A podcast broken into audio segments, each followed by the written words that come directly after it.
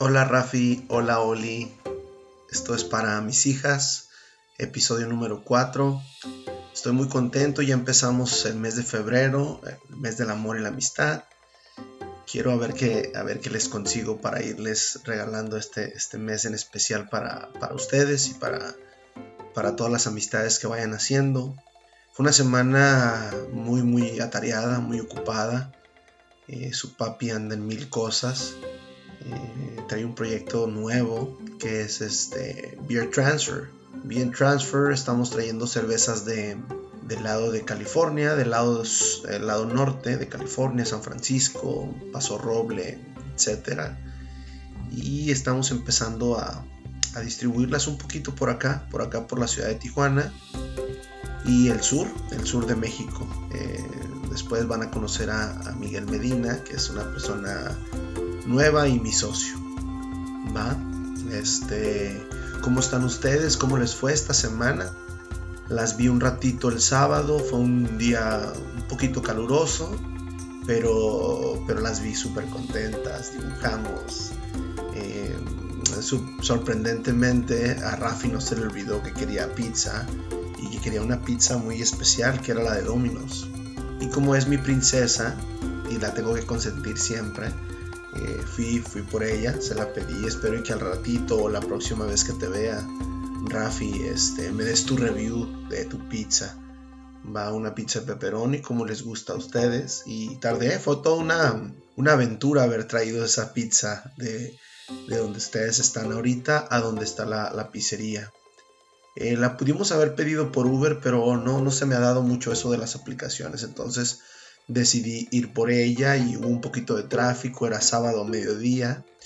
Eh, el área por donde ustedes viven es algo, algo con un poco de tráfico, entonces sí fue, fue un poquito complicado, pero, pero divertido, divertido. Espero la hayan este, disfrutado. Eh, espero y su mami les hubiese puesto una película o algo en especial para que hubiesen disfrutado de esa pizza que se las pedí como, como, como nos gusta, delgadita, así como tipo, tipo piseta. Bueno, mis, mis queridas niñas, este, este episodio voy a aprovechar para seguir platicándoles un poquito de quién soy yo y de dónde vengo.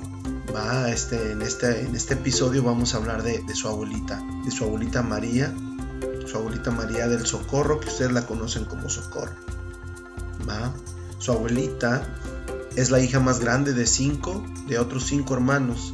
Creo que los conocen, o si no, varios los van a conocer muy pronto. Vamos a esperar a que pase todo esto del COVID para irselos presentando, pero la mayoría de ustedes sí, de las dos sí lo conocen, sí los conocen a todos sus tíos. Bueno, su abuelita Socorro, una persona extraordinaria, eh, viene y emigra a Tijuana cuando ella tenía como creo 19 años ella es originaria de un pueblo que se llama Acaponeta, está en Nayarit, muy cerca de donde son su abuelita Margarita. Eh, ellos son de, de, Nayarit y me ha tocado ir, creo que me tocó ir una vez nada más a, visitar el pueblito de tu abuelita, que es Acaponeta.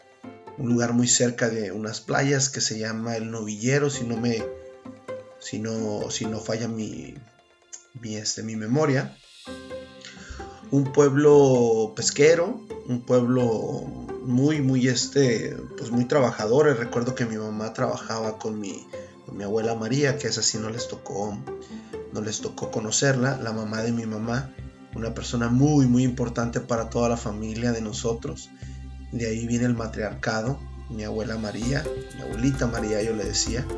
Eh, me consentía muchísimo, era la única persona que me decía Panchillo, el Panchillo Siempre, siempre muy una persona con mucho carácter. Vivía su vida muy, muy bonita, muy la ligera, sin rodeos, directa. Y siempre ha sido una gran influencia para, para muchos de nosotros, de toda la familia. Tu abuelita Socorro era el gran apoyo de ella, porque era la más grande. Eh, mi mamá nos platica mucho que era una niña muy corajuda, creció sin su papá, eh, pero sí lo, la visitaba la familia de su papá. Este, o sea, que sería mi, abuelo. Eh, nos cuenta una anécdota que su, su papá, o sea, mi abuelo, eh, a él sí no lo conocí, no tuve chance de conocerlo. Em, era hacía calzado y un día le habló a este a, su abuelita Socorro porque le quería hacer unos, unos guarachitos. Y tu abuelita fue molesta pero pero sí se dejó hacerlos. Y cuando regresó a la casa de, su abuelita María o sea mi abuela eh, tu abuelita le dijo qué tal qué tal te gustaron tus guaraches y ella enojada dijo sabes qué los acepté pero no los voy a usar porque no me cae bien mi papá. Y es una anécdota que, ella siempre platica. Su abuelita Socorro, una persona muy trabajadora, muy responsable en esos primeros años que estuvo acá en Tijuana. Em, ella trabajó ayudando a varias personas, adultos, a ancianos. Ella cuidaba casas o limpiaba casas acá en San Diego.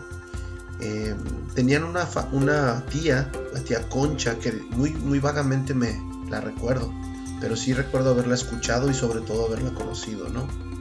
Ellos tenían eh, la, tía, la tía Concha y se, se vino mi mamá para acá. Ella fue la, forma de contacto de mi, de mi madre. Em, muy, muy, a muy temprana, pues a muy temprano tiempo cuando ella viene para acá, va, viene en busca de trabajo y con idea de, de empezar a traer a la familia que fue a mi abuela y a todos sus hermanos. Creo que en la primera ocasión se trajo a, casi todos los hermanos y después mi tío Guille fue el que se vino para acá. Así que su abuelita Socorro fue una pieza principal para, toda la familia, ¿no? Y para el desarrollo de, de su estancia y de, pues de todo el, desenvolvimiento de la familia.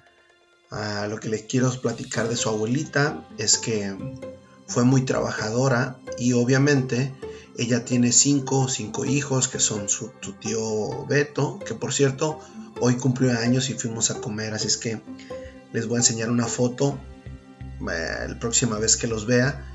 Tu tío Beto cumplió años, el número 62.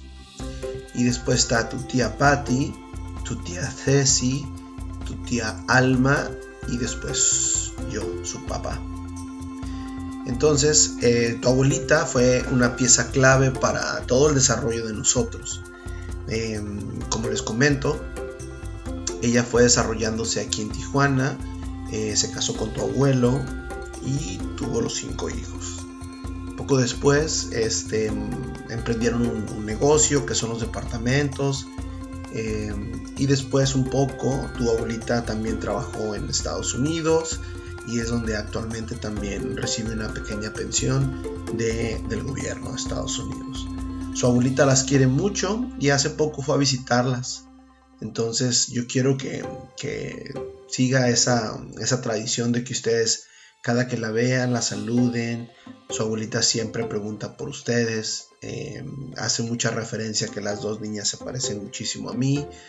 Entonces es algo que yo quiero que, que se les quede mucho en su mente eh, su abuelita el próximo, no, en abril, cumple 82 años también, no, 81, 81, hace rato estaba, estaba con ella, fui a visitarla y este, sacamos cuentas y 81, 81 años, anda un poquito enfermita, pero, pero nada, nada, nada fuera de lo común.